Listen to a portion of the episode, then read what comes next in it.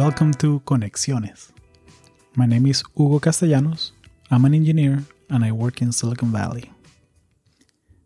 This is a very special episode of the podcast.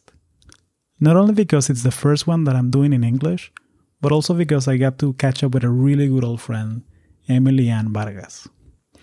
Emily is Cuban American and she's the definition of a high achiever. She has had six internships, lived in five cities, and has done all of this within the scope of four years. She's a fellow for the National Science Foundation and also the GEM National Consortium.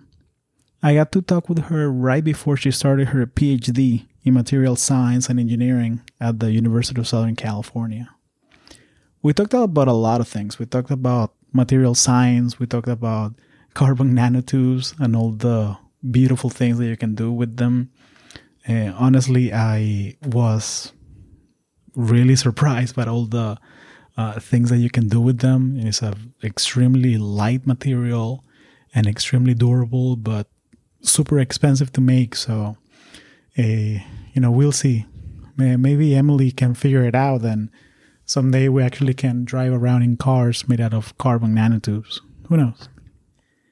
We also talked about her journey working at companies like Eaton, Procter and Gamble, and Boeing.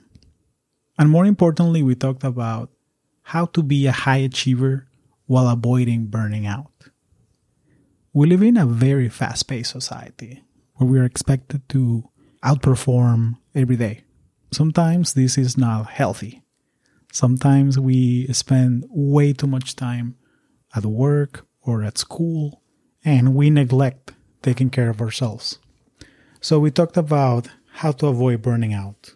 Emily also really opened up and she shared with us uh, how she was diagnosed with depression while in college and how she has learned to live with it and to embrace it as a part of who she is. Mental health and self care are topics that are easily misunderstood, especially with Hispanic and Latino families. So we spent quite a bit of time talking about her journey and strategies that she uses and that you can use to essentially cope with it and essentially have those tough conversations with others. She actually took a, a year off from school uh, and turned down a number of different graduate programs because she wanted to embark into this journey of taking a, a gap year and recenter herself and really find her purpose, uh, which is to be a lifelong learner. That's why she joined this PhD program. I'm really happy that I got to talk with Emily uh, right before she started. I'm really looking forward to making an episode with her a year from now, or maybe maybe even earlier than that, to see how how is she doing in the program and you know if it's everything that she expected it to be this is a very very special episode to me uh, because you know we talked about this topic that is very dear to me mental health and self-care and actually taking care of yourself first. As engineers and scientists i know that we work with machines and work with very advanced technology but just because we work with machines doesn't mean that we have to become machines. So if you're struggling with mental health, I encourage you to seek professional help. Uh, that act of asking for help takes a great deal of bravery. So I encourage you to do that. Please subscribe to the podcast. You can find the podcast on iTunes, SoundCloud, Google Podcasts, and Spotify. This is an experiment. This is my first episode in English. Let's see how this one does. And who knows? Maybe if more people download this episode in English than the previous ones in Spanish, maybe we'll start doing the podcast in Spanish and English. Maybe the one episode in Spanish, one episode in English. Let me know your thoughts about that. Uh, do you enjoy listening to a podcast about Latinos in STEM in English? Or you would rather uh, listen to one that it's 100% in Spanish. So let me know what you think. Uh, you can find me in Instagram. I'm at Conexiones Podcast. is in the show notes.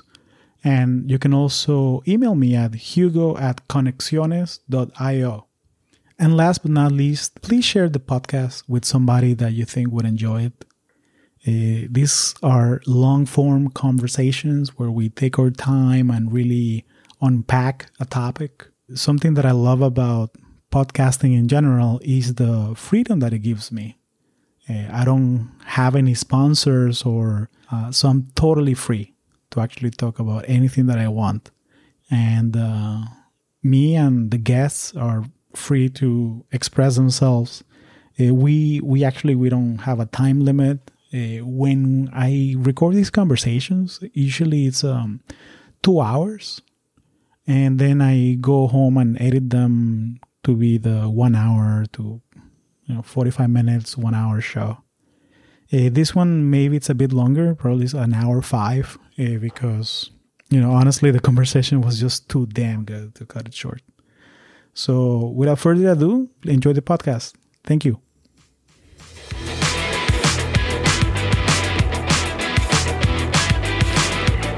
Emily Vargas, welcome to Conexiones. Emilian Vargas, por favor. Emilian Vargas, ingeniera. Emilian Vargas. La cubana también. La cubana, la cubana. so you're the first Cuban that we have in the podcast. Well, you know, we got to bring a little spice from from a really big island, including some really good cafecito. So Yeah, yeah. And now you got your fancy electric cafecito maker, so it has changed my life. You have. I can't even emphasize that enough. Just a public service announcement to anyone listening. Um, you could probably find it on Amazon, in fact, but it's an all aluminum electric Cuban espresso maker. And it is just absolutely amazing because normally they sell the ones with the plastic on top and they crack with the heat, but this is life changing. So, and you know a thing or two about materials because you are a material engineer, so but it's plastic, metal, tw- twice removed, but yeah, twice removed, twice removed. right. So, so tell me a bit about that. So, how how do you get uh, interested into engineering and science and STEM? Like, how do you get started in this? Sure. Um, so growing up, I didn't really have much of an influence as far as what engineering was, like the exact, oh, this is a mechanical engineer, or look, this, uh, you're not your father is a mechanical engineer and stuff. But I did have a lot of influence of inventando. So, you know, mm-hmm. inventing things, making things from what you have available, kind of like a MacGyver, if you, I would say. So, like MacGyver. Yeah, Cubana MacGyver. Um, so I, I, would say the biggest would be my dad, probably. Um, it's funny. Uh, his name is Jesus, and he's a car- uh, carpenter slash remodeler of homes, but also a jack of all trades. So growing up, um, whenever there was something that was a problem or something was broken, he always knew how to fix it. Like before the Google days of how to fix this or how to fix that, he just knew how to do it all. And I was just absolutely yeah. blown away. Who needs YouTube when you have, you know, Don Jesus there? Yeah, Don, I like that. I should probably tell him about that when, when he comes back in. And, and he's actually fixing your car right now as we speak. Like I yeah. can see him through the window. Yeah, yeah, he's yeah. he's changing the oil. he he actually showed me how to change the oil, change the tires, put down crown mold, put crown molding on, uh, and do tiles, just about everything you could do in a house. I have a little bit of a skill in that. So, or that or Google or YouTube will help finish the rest of it. But, um, I would say I definitely started off with my dad, um, seeing him. He's a hard laborer, which I know a lot of people probably listening to this can uh, really connect with that. Seeing somebody, you know, go a millon every single day just to provide for your family. Mm-hmm. And, um, so I remembered uh, just seeing a lot of that. And also, he had his garage, which I'm pretty sure has every tool in Home Depot and Lowe's combined. Um, and so, whenever I needed, to say, hey, dad, I, I, need, do you happen to have something for this? I have something for that. Sure enough, he's like, aisle 12 th- third shelf on the right and stuff like that uh, so that's that's where his i would say it's his innovation space uh, where he does all of these kinds of things and so seeing that growing up really um, influenced me but you know a lot of things i also will attest to my mom as well so my mom she was a lot more on the creative side so have both the right and the left side of the brain working here my mom she was always inventando too, but for more on a creative side of things. She was more the math person, I would say. So, what's your mom's name? Maricel. Maricel. Maricel. So, Maricel y Don Jesús. no, Jesus y Mari was like the entire joke when they got married. It's like, okay, well, I guess their kids will have uh, some Bible names as well, but leave it to them Emily Ann and Caitlin.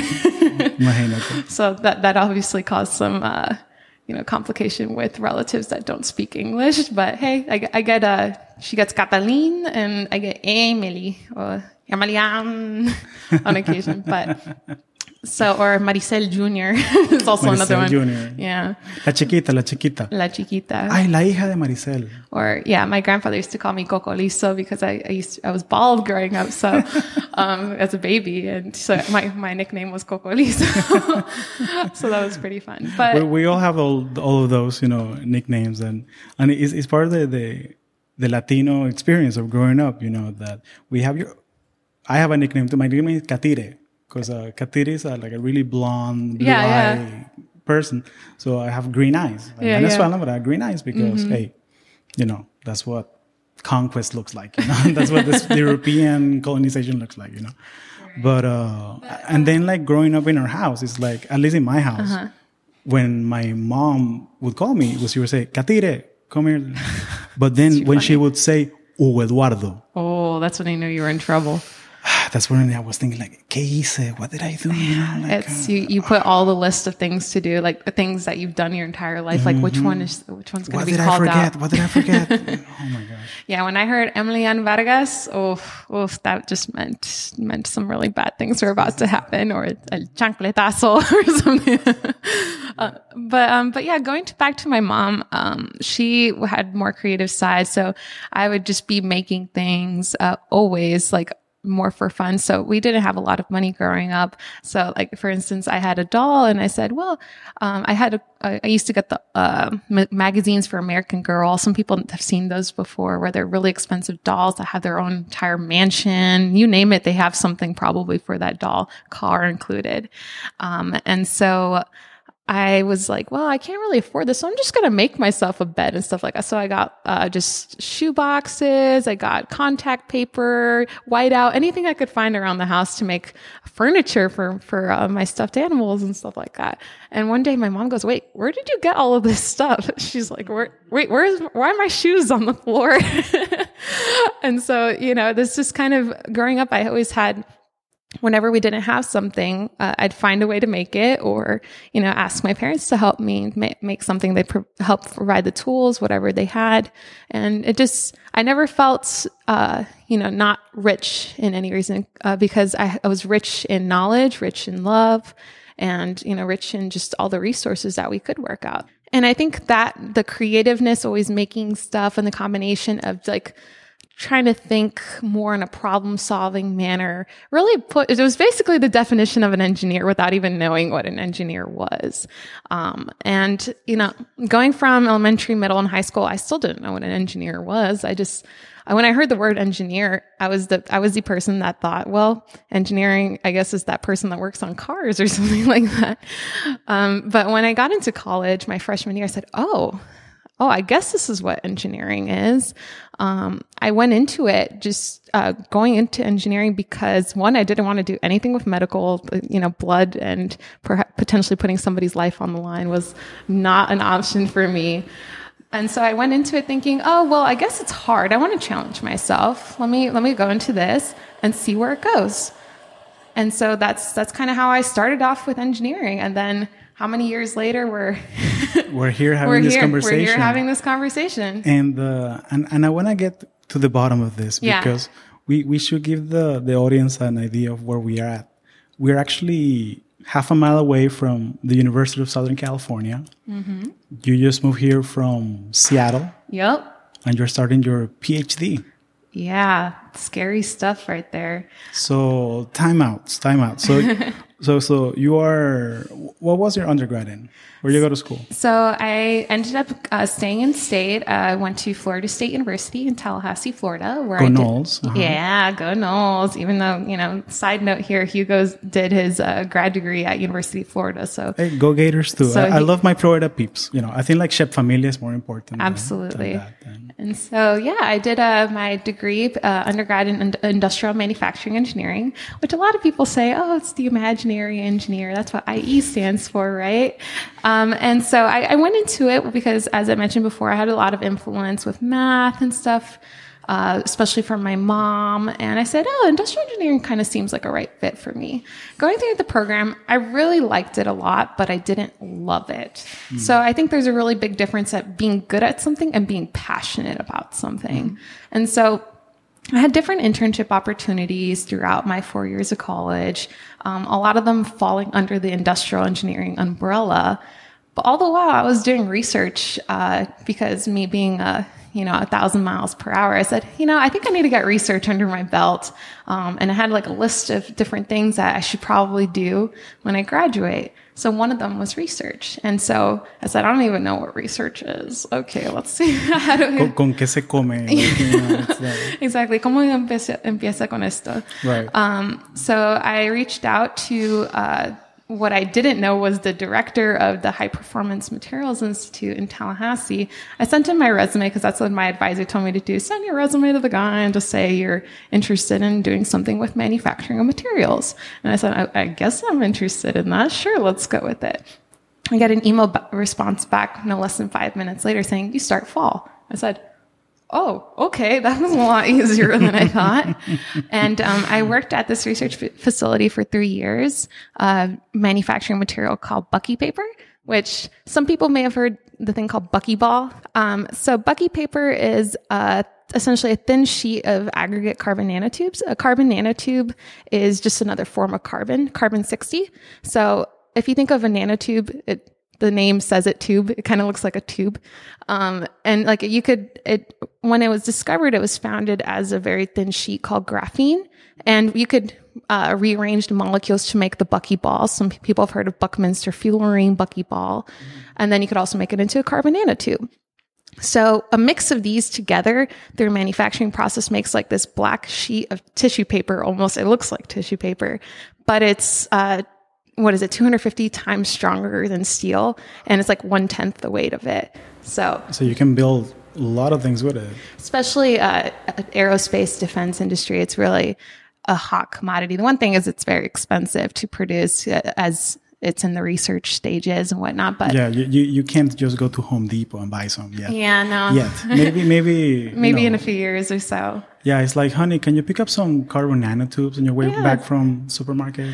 Yeah. and I remembered working with them for the first time. And I'm like, they just look like a bunch of black pipe cleaners in a, in a jar. And so, what are we what are we doing? But what's so stuff? special about this? You know, so yeah. so like, can you tell me like a couple applications or stuff like uh, that you've seen? Yeah. So um, actually, in a in a, a, co-op opportunity with the Eaton Corporation, we were uh, mixing carbon nanotubes with composite fuel tubes for an aerospace company, and so with uh, carbon nanotubes, it can be used for electromagnetic interference. So basically, uh, for dissipating if lightning were to hit on a plane, it dissipate across the overall area versus, you know, hitting the flight controls or, you know, potentially hurting somebody in the interior. So it'll just dissipate it all across the plane and not, you know, not cause any damage internally.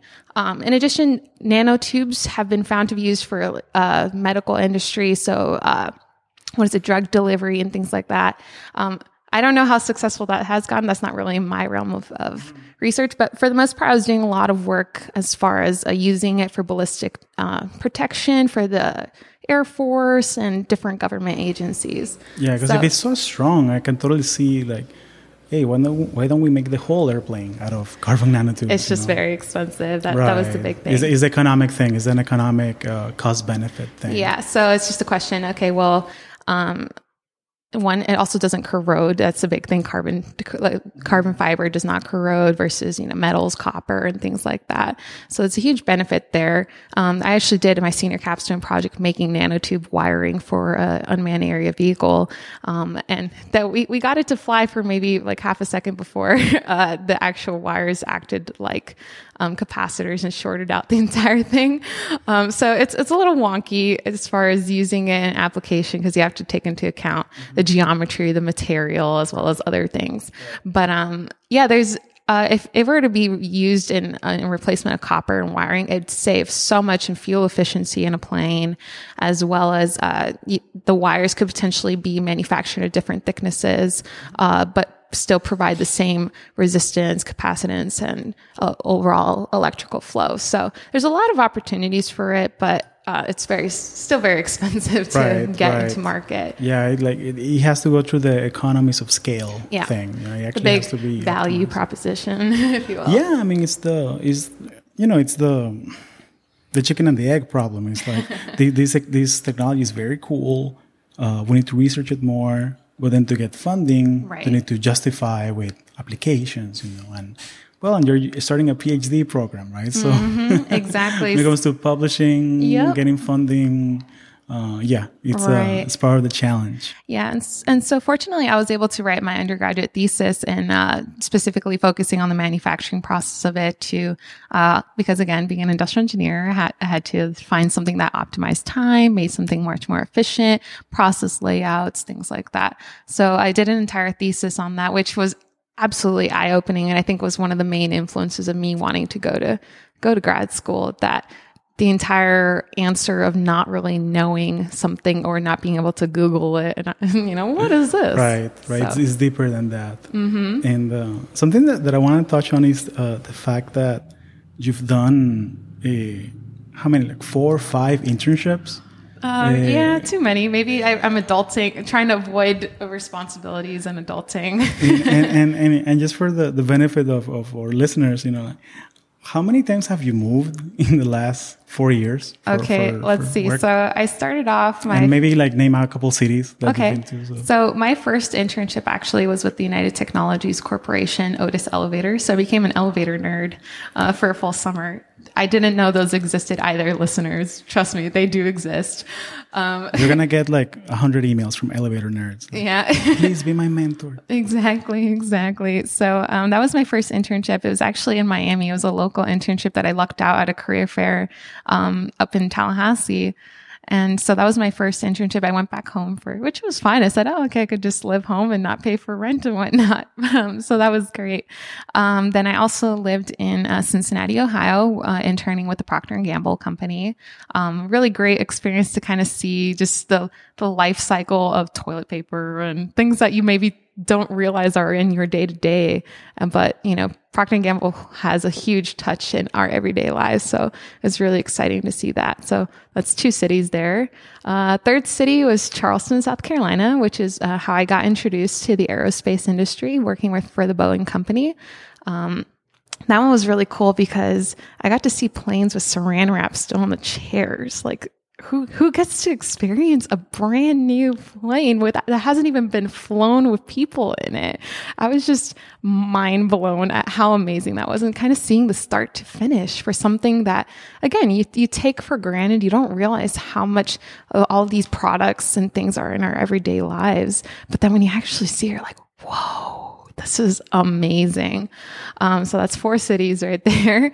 Um, after that, I went, uh, this is, um, what is this? Was this my last internship before? No. So I had already grad, uh, graduated May 2017, and um, I had an internship lined up with the Boeing company again. This time uh, it was in Mukilteo, Washington, or I'll just say Seattle, just for the benefit of the doubt. Pacific Northwest. Yeah, know. PNW. Lots of hiking and yeah. whatnot there, right? IPAs, a lot of rain. Yoga know. and mm-hmm. microbrews and all that mm-hmm. stuff. Um, so that was my first internship west, uh, which was really exciting because I didn't know what why people were so interested in hiking until I actually got there. I said, "Oh, we got mountains. Yeah, there's mountains. You're so not in like, Miami anymore. Yeah, I thought there, you know, ain't no mountain high enough, but apparently there are plenty of mountains high enough.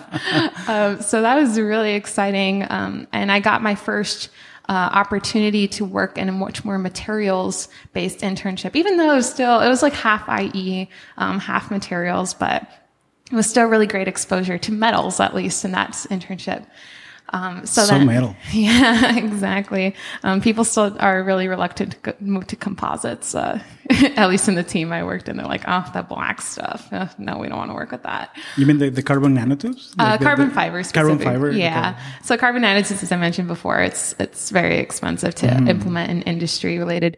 There's maybe like one to two percent carbon nanotubes in some products across different companies. Uh, it just really depends on what the purpose is. If it's for conductivity, if it's for blah blah blah, things like that. So that was mostly carbon fiber because uh, the 787 is made with carbon fiber um, fuselages and other components. So um, yeah, and by the way, triple seven X composite wings. Very excited for that. That sh- should be really cool. Just stay up to date with the news and all the exciting stuff coming out. So should be fun. But um, so after that, uh, yeah, okay. Let me see. That was after graduation. That was my summer after graduation. And then I moved to nearby Detroit, Michigan for a full eight months um, to work with the Eaton Corporation in the polymers and nanocomposites group there. And I got to experience my first winter. And that was for all of you people that live in sunny, humid, maybe or hot climates. It is an absolute eye opener just having to shovel snow and more importantly, driving in it. It's Yeah, it's a very humbling experience. it's nothing like uh, what is it raining uh, and then dealing with the hydroplaning kind of stuff S- driving in snow is an entirely different monster it's it was pretty terrifying at times but you know i figured let me let me keep it slow and i'll get to work when i need to and some days i was it was funny because when it first started snowing i was actually one of the only people at work person at work and they said to me, wait, the Floridian shows up to work, yet the people actually have lived here for 10 plus years didn't show up. Yeah, to talk about work ethic. you know, it's like, wow, she really has work ethic. Yeah. So I lived in Michigan for eight months and then uh, this past April. And then I made the move. I drove from Michigan to, oh, by the way, I moved from Miami to Michigan and Michigan to Seattle again for this upcoming summer where um, I was with Boeing again, uh, interning 100% to the materials team. So I got to do mostly metals projects, um, but also did some polymers related work too. And now I'm here. Drove a couple days ago to Los Angeles. Right. So you went from being an elevator geek Yep. to being an aviation airplane geek. And would you say now that you're a materials polymers geek? I- uh, what I- kind of geek? uh, What, I mean, what, what do you geek out about now? So it's funny. I, I went in with the intentions of grad school 100. Per, well, prior to grad school, I'm like, yeah, polymers all the way, plastics. I love this stuff. Then all of my internship experiences have been 100, mostly metals, and I said, oh man, this is going to be hard. Um, but I still, I'm still pretty passionate about polymers uh, and specifically composites. I think it's a really great area where there's so much application opportunities and all across industries. So um, now I'm going to be starting. Uh, what is it? What day is it today? Uh, This Sunday, August 5th. okay, so I have 15 days to to chill before I start my PhD adventure at USC. Uh, specifically, I'm really uh, looking into additive manufacturing of recycled carbon fiber scraps. And um, a few other areas in that in that realm, so it should be really fun. Amazing. Congrats. Thank That's you. amazing. That's Thank amazing. you. I'm so excited. It's going to be like tinkering around like a four year old all over again. So, and not having anybody to tell you that, oh, you can't do that. well, maybe on the safety side. right. Well, hopefully in the safety Yeah. side. That's amazing. That's Absolutely. amazing. Well, no, thank you. congratulations. I'm, I'm- so happy that No, I thanks. and and I like to think that I'm doing things uh, backwards because I you know I talked with our friend Andrea Sanchez about uh, the way of the PhD Mm-hmm. Yep. back in episode four. And now in this episode, you know, I caught you right before you started right before I started, all fresh So- and not tainted by any bias or impartialness Right. towards anything. and, and you're not burned out by conferences or publishing papers Right. and and i want to talk about about that you know about uh, burning out Mm-hmm. and a little bit about uh, you know you took a gap year right.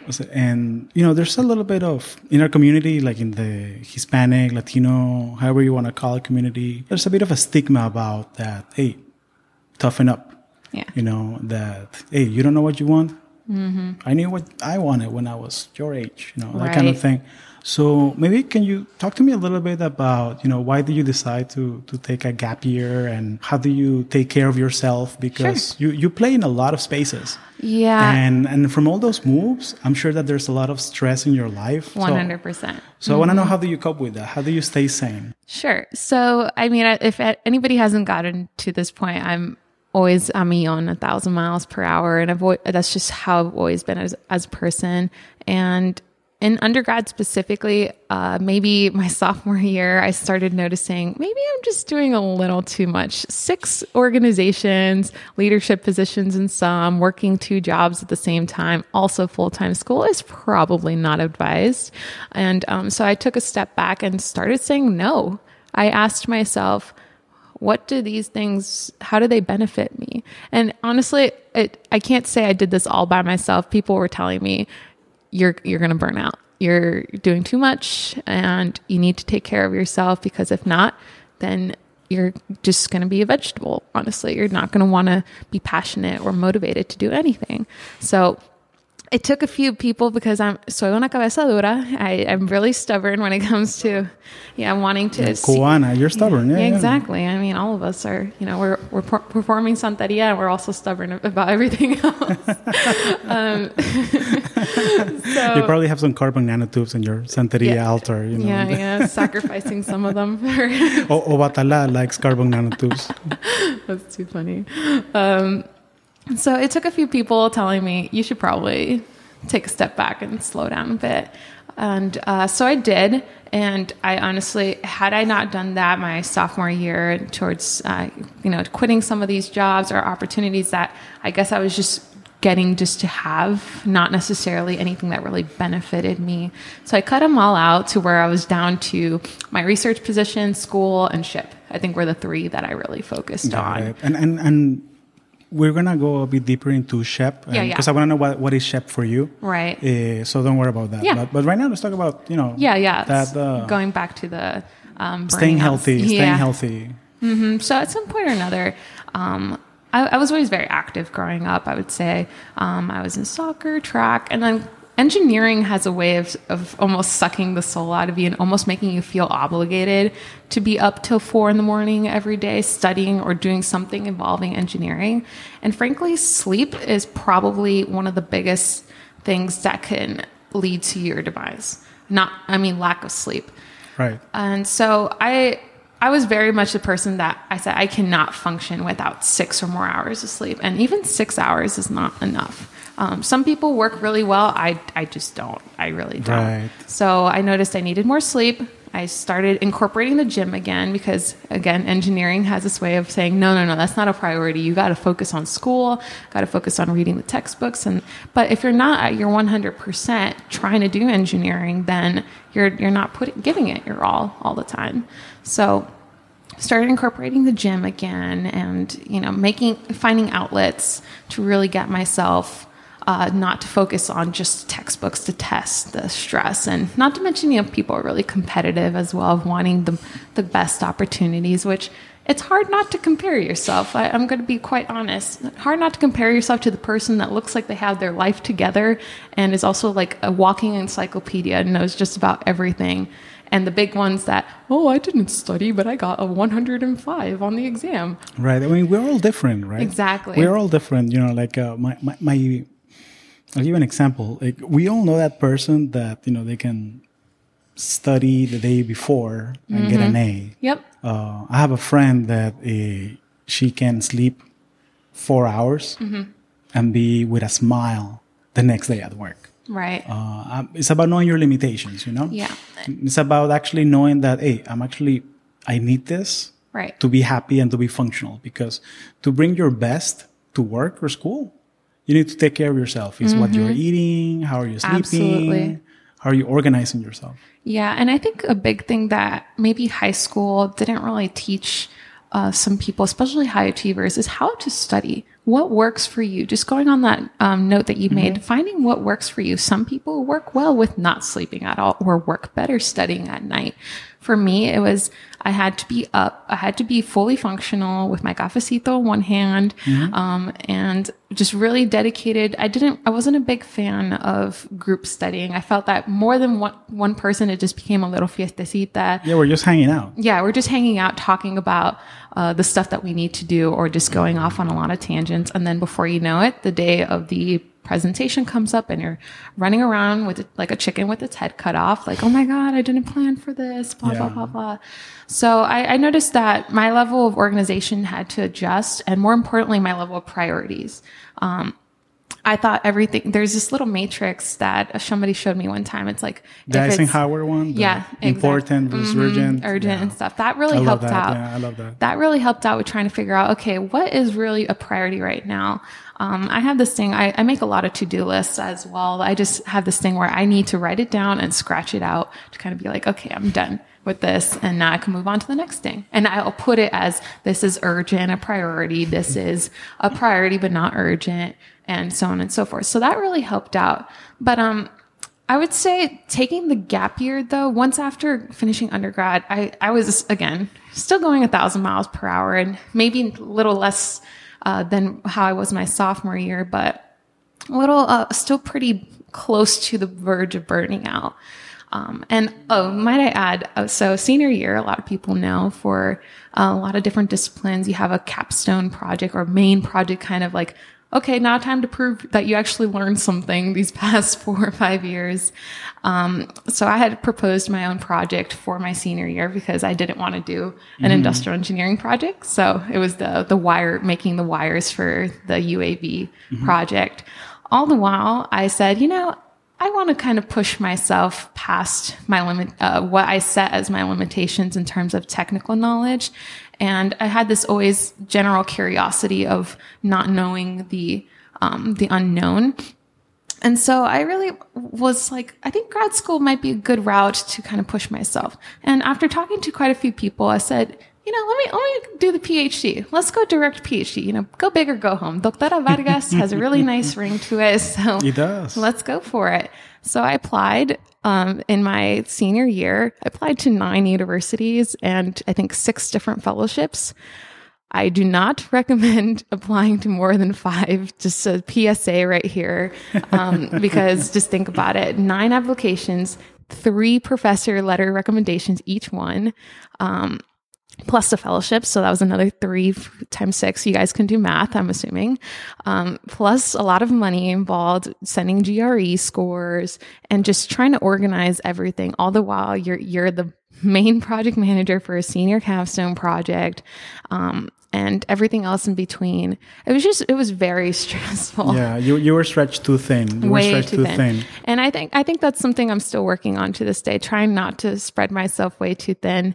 Um, I've gotten a lot better at it, I would say, but you know, I think a lot of people that are high achievers trying to like maybe it's just this a desire to want to continue, you know, helping out, changing the status quo of things is probably what motivates me a lot.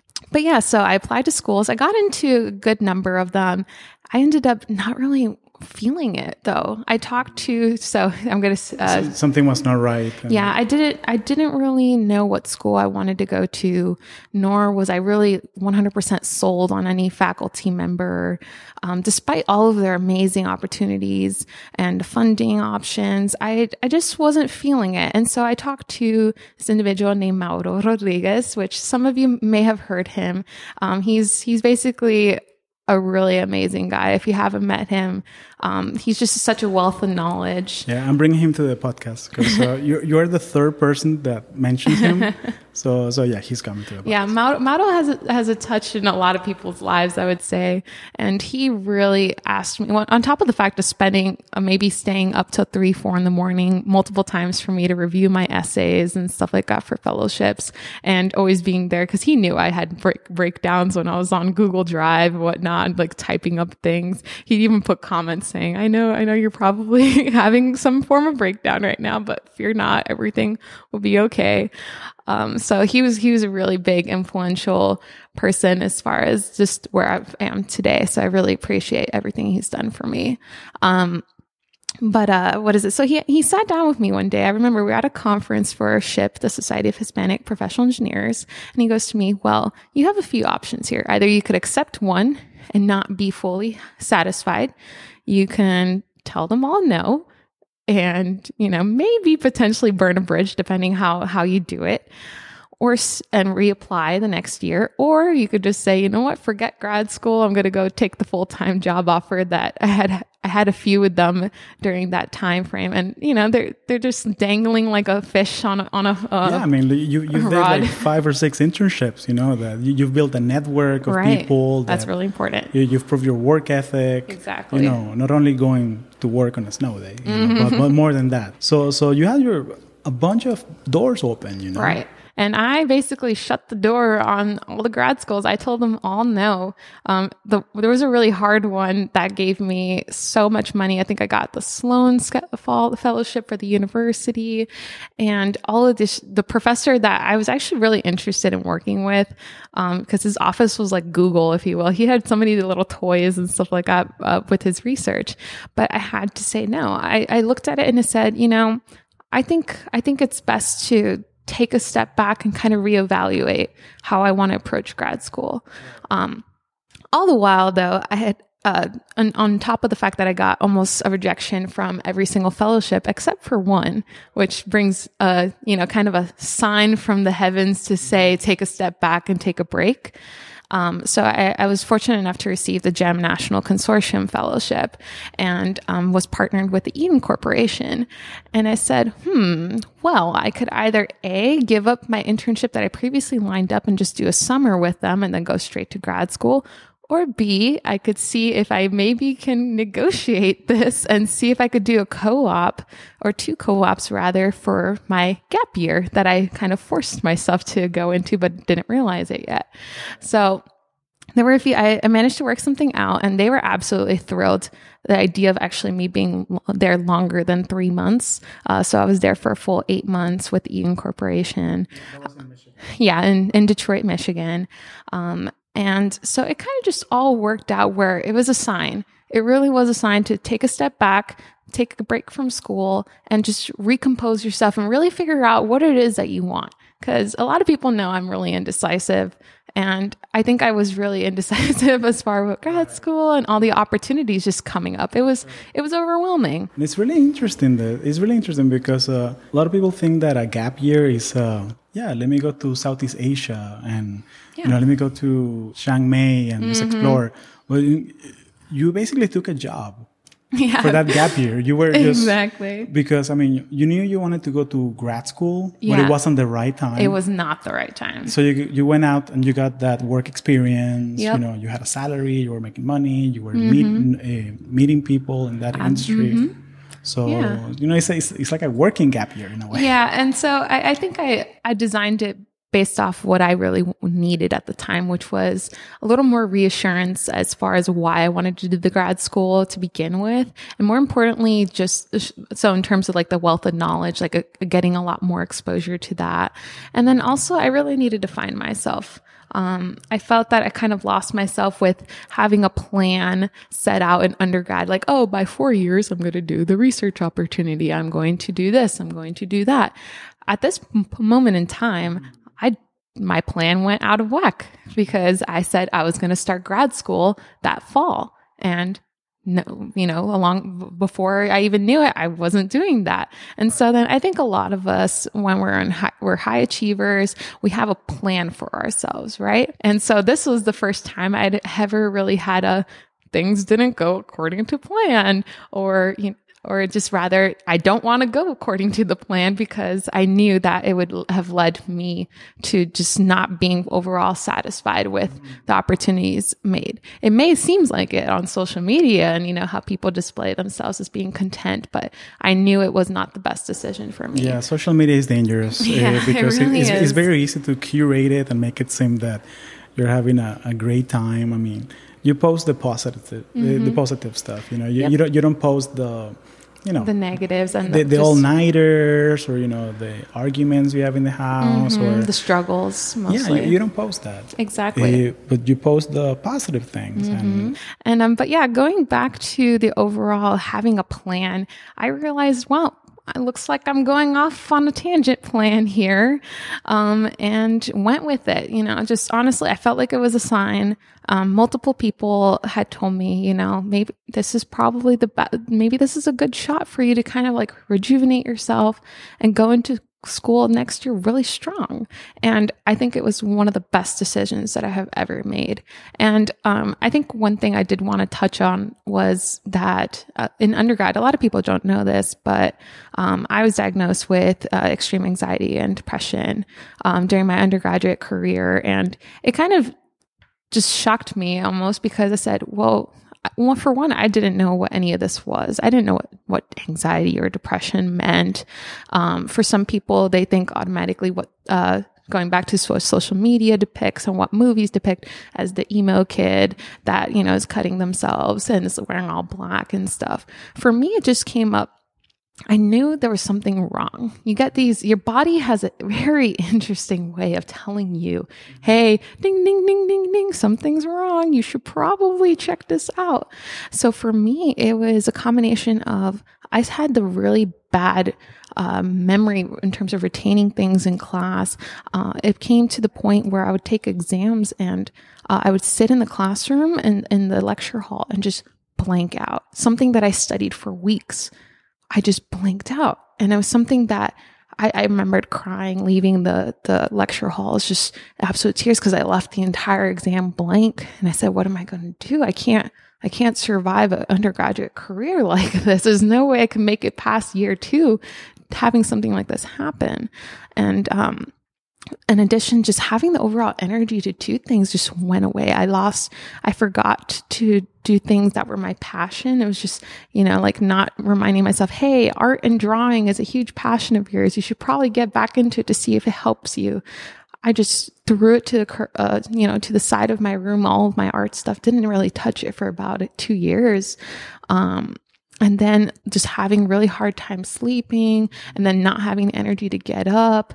Uh, and i think just specifically about the retaining information and having those things happen where you have uh, just a panic attack uh, almost in stressful situations was probably is probably at least one of the things that people don't really talk about with depression. Because you see you hear a lot of the feeling empty feeling not having a purpose. And you feel you hear those aspects as well on the anxiety side that like feeling your your heart rate's accelerating to a point of bursting and different things like that. But there are a lot more symptoms that maybe I didn't personally have that somebody else did and it's not really doc, uh, at least displayed or rather the public doesn't really know that that's a symptom of depression or symptom of anxiety. So i think there really needs to be education of that especially in the latino community of what exactly this is. Um, so i got it was actually i went to my it was physics. Um, a lot of people have great memories of physics. Physics was the class that caused me to go seek help um, which is a blessing. It was a blessing in disguise. I look at it now. Um, I reached out to my professor one day and I said, look, I know the material. I've, I know F equals to MA. I know all of these things. Um, but every time I go inside your classroom to take these exams, I'm blanking out. And so he said, hmm, okay, let's let's try something out. So he literally made an exam right there for me and was like, okay, um, I'm going to put you right here uh, in a quiet environment. Take as much time as you need to do it, and then we'll, we'll see. And sure enough, I, I knew how to do the questions and he, I got a 100 on it right then and there. So he knew I wasn't lying. And I actually had a breakdown right in front of him. Like, I don't know what's going on. I don't know what's happening to me, why all of a sudden I'm not being able to retain information and I'm just blanking out. I really don't know. It's, it's really hard for me because I used to have a photographic memory to the point where I'd remember textbook pages and, and I would be like, yeah, turn to page 262 about the Boxer Rebellion. It's right there in the top right corner. Um, so then he was actually the one that uh, gave me the point of contact for the counseling center at, at, my university and then from that moment on it was it was a really struggle if you will kind of coming into terms to accept the fact that something was wrong and then that there were uh, for instance not everything uh, every option available to somebody with mental illness is the right fit for you. Um, going through the trial and error of different prescription medications is also something that nobody really talks about. Um, and so going through that, it took a long time and a really big support uh, from family, friends, and loved ones during that time frame to get to where I am today. Where you know, and I can't say I'm, I'm dealing with it. I don't like the word I'm dealing with it. I'm tolerating it. I've learned to live with it. And it's something that's a part of my identity now. And that, you know, before I was just in absolute denial of it, said, no, this can't be happening to me. This is just, no, it can't happen. You know, in my undergrad career, it can happen at any point. But now I've learned to live with it. I've learned to accept it. I know what works for me. I know what doesn't. It's just, it takes time. and sometimes you have to understand that it doesn't happen overnight. It's not a sprint. Course, it's course. a marathon. It's a marathon. And, and you're an engineer. And, mm-hmm, and, exactly. And you know how to think methodically, and, yeah. and it's ultimately a problem. Mm-hmm. So absolutely. And I think the hardest part for me was I had already established myself at my university. I was very well known amongst professors. Um, I had a brand as being like the high achieving. I was a very high achieving uh, person, um, and I didn't see that the depression or anxiety really interfered with that, despite you know, borderline. I had two classes where I was uh, question. I was working with the case manager in case I actually did have to withdraw um, because I wasn't sure of how I was able to take the exams and stuff like that. So I ended up saying, I need help. I really can't do this. Um, I reached out to the Student Disability Resource Center, um, got accommodations for the exams and stuff, which is hard. The hardest thing was giving the letter that you need accommodations to your research advisor. I had I and he was my professor too for two of, for a couple of my classes, and I said, "How this person has like called me a superstar and like just sees one side of me all the time, being like doing amazing things in research and publishing papers as an undergrad. Then having to come to him to give that letter was like." Is he going to judge me? Is how is he going to take this? Uh, is he going to look at me any different? And I just put all of these scenarios in my head, especially with other fac- uh, professors as well. And at the end of the day, you know, I said, you know what?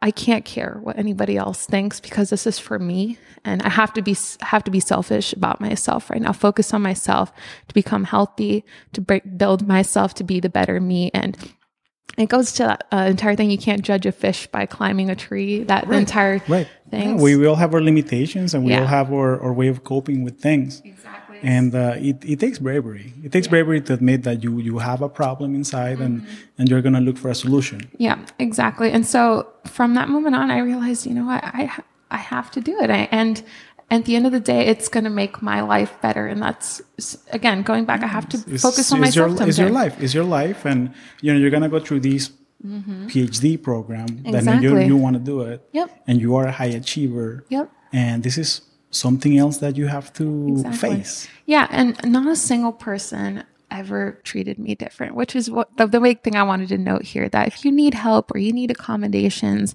in any way or form, that does not reflect that you're, you know, you're lazy. It doesn't def- say anything about your overall worth ethic or how you are as a person. You just need every life changes and you change as a person each and every single day. And sometimes you need to change things that you normally used to do in a certain way to something else that of works course, for you. Of course. And, and I, don't mean, I don't mean to compare this by any means.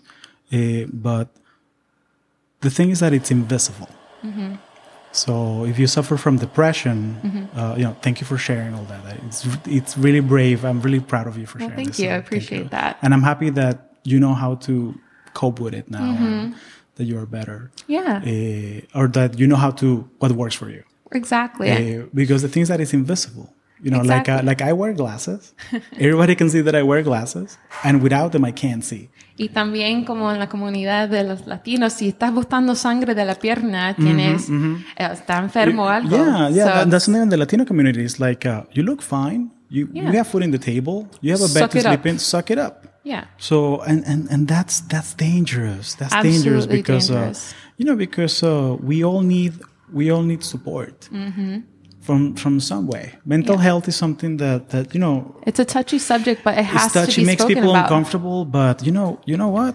Sometimes being uncomfortable is what helps you grow. And honestly, this is probably the first time I've ever said anything about living with anxiety or depression to anyone other than my closest family or relatives. Maybe like five or six people know. How do you so feel? It feels, it's honestly, I'm like, wait, what? I just did that. What? so it, it, it took a lot to say it. I was honestly thinking about, should I say it? Should I not? And you know what? I, I feel good saying it because again, the entire so I've gotten before that, oh my gosh, you're such a high achiever. I gotten the people saying, Oh, we're so jealous of your lifestyle and, stuff. But and and, and as and as your friend, like I Mm-hmm. never imagined. right. And but you know what? If I didn't imagine, then there's 3,000, 4,000 people that didn't imagine either. Exactly. And if from those 4,000 people, there's 10 Mm-hmm. that are suffering from this, that due to listening to this, they go out and, and you know what? I'm going to look for help. Exactly. It really it took a lot to ask for help, but once I did it, I didn't regret it at all. Uh-huh. Everybody is struggling with something, and whether they choose to be open about it, it really just depends on the person. Some people choose not to and internalize it. I, I can say I've I internalize a lot of these things, and so I'm trying to be really open now moving forward because I, I did have some, a few people tell me that you're like you need to be more open about these things because nobody will know. Nobody Right. will know unless you say something. Yeah. And, your, your friends are there to support you. Yeah. Like, And now I'll have your like 2,000 plus uh, followers, downloads, being able to hear this. No, no, it's it, it's it's it's brave, and and and you know, and there's other podcasts about um, you know mental health and all those kind of things, and self care. You Mm-hmm. Yeah, know, self care because ultimately, you know, that we're engineers, we work with machines. Right. We're not machines. We are not. We're not machines. Nope. And I mean, yeah, uh, one thing I, I'd like to point out is that the brain is a muscle. So it's like if you're running, going to back to the marathon and sprint thing, whenever you work or exercise for the first time, don't you feel all of that fatigue in your muscles? And you're like, man, I need to take a rest day. It's the same thing with your brain. Your brain is a muscle and needs rest and it needs to be taken care of. Whether it be that you decide not to, maybe you ask for an extension on something because you need to take a mental health day or things like that. Yeah, and I I do that at work. Mm-hmm. I ask for a mental health day. I've Yeah. Done that before. Mm-hmm. And you can, you can Google right now a template.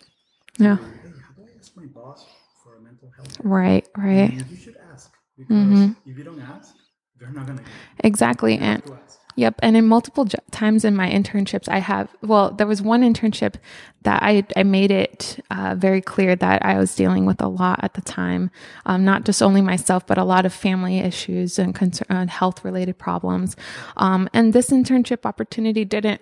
Um, I, I guess it wasn't really understood what I needed accommodations for, especially dealing with mental health. It's really hard to kind of say, "Hey, I need this" or "I need that." It's kind of Yeah, because you don't know. you don't know what don't you know really yet. need. Exactly. You don't what you really need. You need And- to go through that trial and error part. Exactly. So, um, I guess my, my point here is that not every company will truly understand what you need, or every manager or every employee or coworker and stuff will understand what you need, nor will you sometimes either. So it's a matter of just trying to, you know, trial and error. Maybe that's not the right company for you. I realized that when looking back, it wasn't the right company for me. Um, the environments, the the overall culture, um, it didn't work for me. So that's when you have to take a step back and say, you know what, this is there's going to be plenty of other opportunities for me in other different areas, and so if it's if it's going to sacrifice anything or compromise my health. I, have to say no. And, you know, a lot of people, especially being a high achiever, especially trying to change, you want to be yes, yes, yes, yes to all the opportunities. But sometimes you have to say no to certain opportunities and, And you say, and you have to say yes to yourself. and yes to yourself. And switching gears to that, Yeah. Mm-hmm. uh, that support network, and uh, we know each other through SHEP, through the Yep. I met you when I was freshman. Long time. long time ago.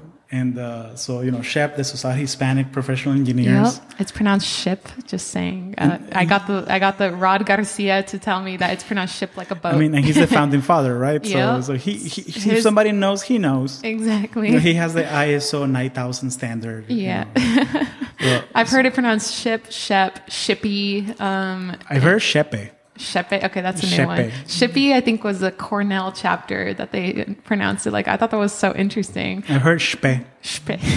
SHPE is like, ¿qué, qué, qué carajo SHPE? Mm-hmm. Spam. Mm-hmm. Shpe. That's cool. But I was wondering if you could share with me what is SHEP for you? If I had to describe it in one word, it's definitely familia. I mm-hmm. mean, it's it's kind of weird. I, w- I have maybe haven't seen somebody in five years, or like for instance for you, I haven't seen in a year, and it's just as though we're picking up like as though nothing had happened. It's like instant friendship. Instant friendships and instant connections, and a lot of people, what I find in ship, can relate a lot to other people's stories and stuff, which is always really nice because, again, I said growing up, I didn't really have any uh, influence as far as you know seeing a Latinx engineer or anything like that. So all of a sudden, there's thousands of us. And we've all gone through similar stories some uh, from very humble beginnings others through different obstacles and challenges faced to this day. And no matter what you could always find a way to connect with somebody. And i can't i just can't describe it. I, I mean i just absolutely love my sheep familia. They're and part of the reasons why I didn't give up engineering, um, I, I almost gave up uh, during that, that sophomore year that I had really tough time. Um, from the top of uh, having, you know, um, an industry focus, uh, industry internship where they kind of didn't under, really understand where I was coming from. They also made me question if I really wanted to be an engineer because I was getting a lot of different backlash from Right. the entire situation I was in and not really, again, just a miscommunication, non general understanding of what's going on. And so I almost quit engineering altogether my sophomore year. So my life would have taken a really different turn had I done that. But I'm glad I didn't because I wouldn't be here talking to you today if, it, if I did do that. and you're about to start your PhD I know. I loved in school so much. in so- engineering in two weeks. yeah, four more years, hopefully. Being optimistic here, finishing in four years. No, but enjoy the process. Enjoy the process because it's uh, we've said it before. You know, it's not a sprint; it's a marathon. Mm-hmm. And and something that that I that it's a common theme throughout this conversation is that I've noticed that you are uh, a lifelong learner. 100%. I'm always learning something new. And I mean, you talked to my dad earlier today, how he's basically just a wealth of knowledge. I always love learning and, and you can't ever stop learning, I think, because once you stop learning is when, you know, change happens and then you're kind of just a deer in headlights, not really knowing how to move from there.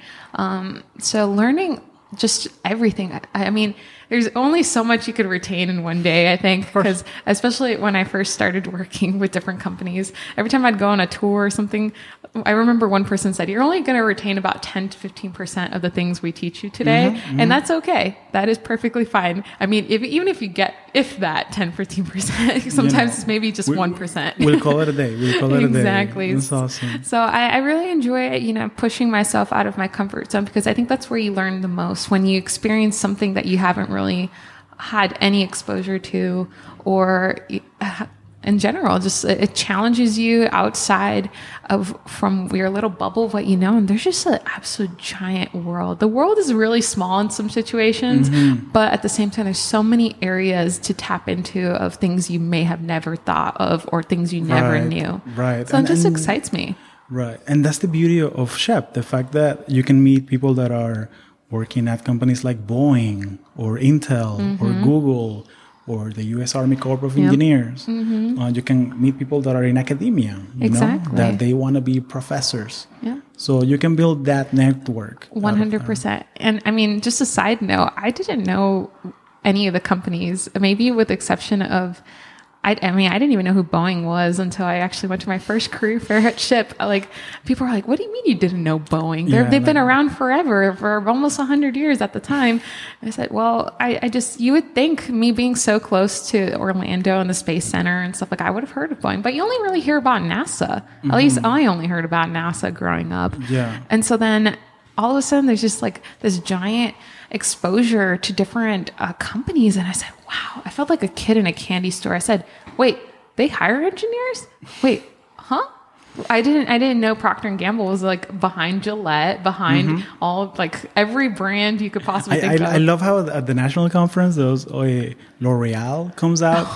and then like wait like yeah i mean they they do makeup and beauty products. They need a bunch of chemical engineers. Exactly so they come out and they always give away these uh, goodie bags uh-huh. you know like makeup and mascara yeah. and those things i get i get all of my you know products for the year at the SHPE conference it's just just slowly throwing that in there. I don't care if it, i get the giant like detergent bottle from a company. Yeah. i will check that bag in just to get free detergent. Yeah. Well you're a grad student now so yeah i have to do that. welcome to the struggle bus exactly know, so you know living in los angeles and on the on the salary that I will be, I will be definitely like getting all the freebies mm-hmm, and just you know mm-hmm. pouring them all in the giant bottle when I get home. And yeah, stuff. you'll be a master of that.